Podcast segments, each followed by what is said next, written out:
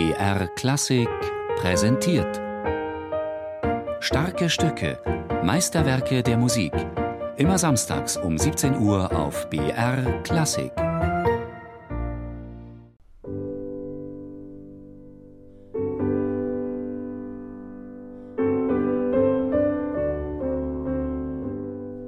Wenn mir immer wieder schlecht ging, hörte ich mir diese Sonate zur Aufhellung meiner Stimmung sozusagen. Wenn ich eine depressive Stimmung hatte oder im Stress war, hörte ich immer wieder diese wunderbare Sonate und dann ging mir sofort besser. Dann dachte ich mir, warum höre ich diese Sonate? Die kann ich auch doch auch selber spielen. Und dann nach ein paar Jahren habe ich mich entschieden, die zu lernen.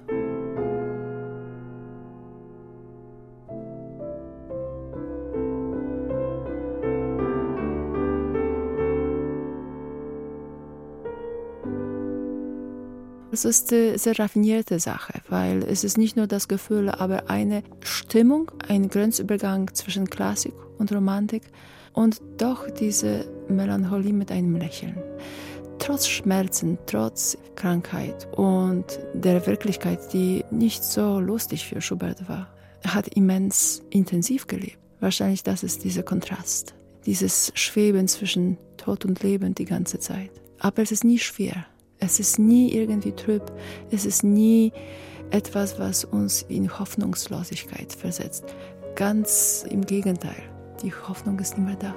So hoffnungsvoll komponierte Franz Schubert noch im Oktober 1826, zwei Jahre bevor er nach einer kurzen Infektionskrankheit im Alter von 31 Jahren verstarb.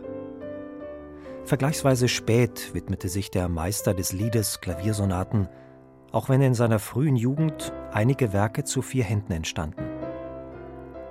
Das melancholische und von Intimität geprägte Stück präsentierte der damals 29-Jährige zum ersten Mal am 8. Dezember 1826 in der Wohnung seines Freundes Josef von Spaun, den er im kaiserlichen Konvikt in Wien kennengelernt hatte.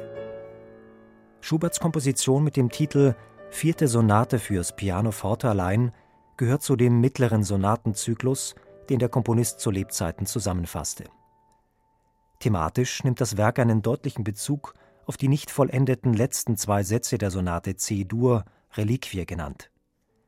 In dem dritten Satz der C-Dur-Sonate deutete Schubert bereits 1825 die Veränderungen der Dynamik an, fügte zahlreiche Pausen ein und bestimmte einen regen Tempowechsel, genau wie in seiner späteren G-Dur-Sonate.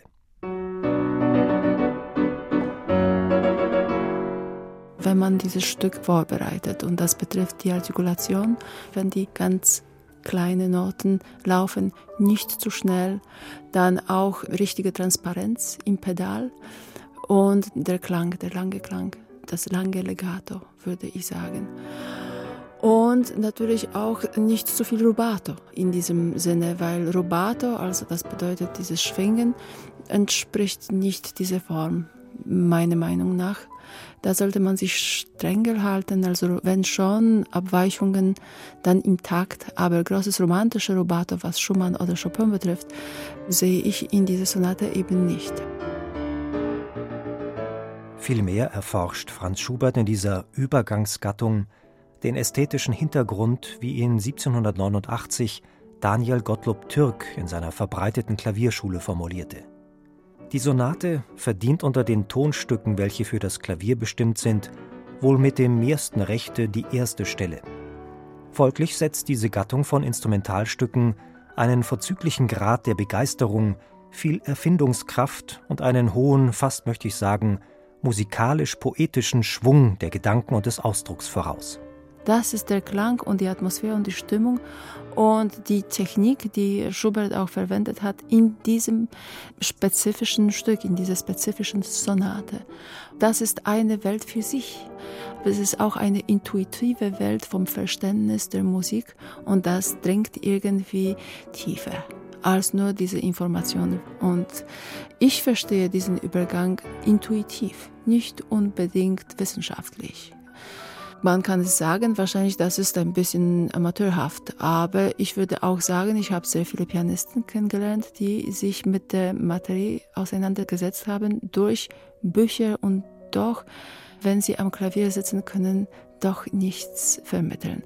Für mich ist sehr wichtig, alle Informationen zu speichern, zu sammeln, zu hören, aber danach das alles zu vergessen und sozusagen intuitiv damit zu arbeiten.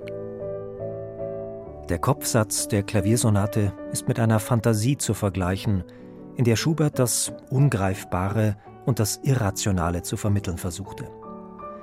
Vielleicht nicht zuletzt deshalb erschien im Druck das Werk auch unter dem Titel Fantasie, Andante, Menuetto und Allegretto Opus 78.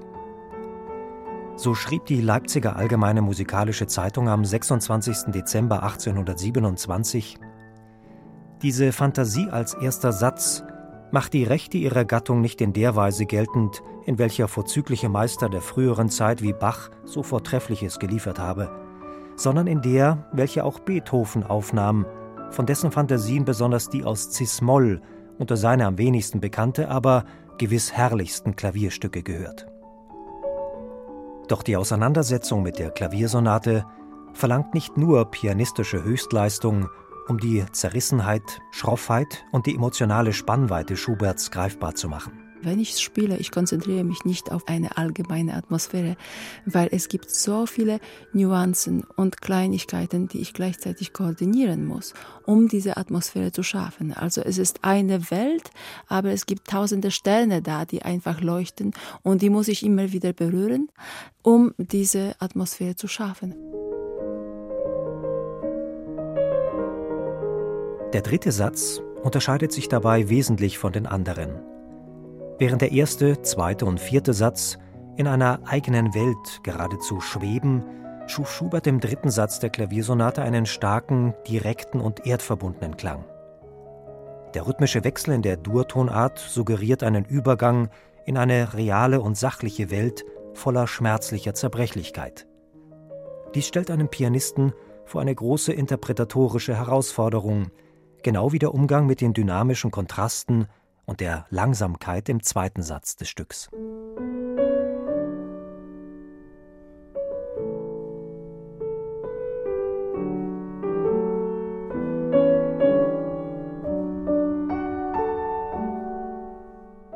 Also es muss einfach organisch klingen. Man kann natürlich es langsamer empfinden, aber dann muss man das auch langsamer vortragen und damit muss man auch überzeugen sollte das alles nicht zerfallen. Wenn man diese Länge aushalten kann, dann kann man natürlich auch Andante ein bisschen langsamer spielen. Andante bedeutet eigentlich so gehend. Man kann auch manchmal ein bisschen langsamer gehen, spazieren gehen. Manchmal muss man auch schnell gehen. Momentan trifft das auch eine Phase in meinem Leben, wo ich schon sehr stark von der Melancholie geprägt bin. Aber ich habe auch immer wieder gelernt, diesen Sonnenschein in dieser Melancholie zu sehen.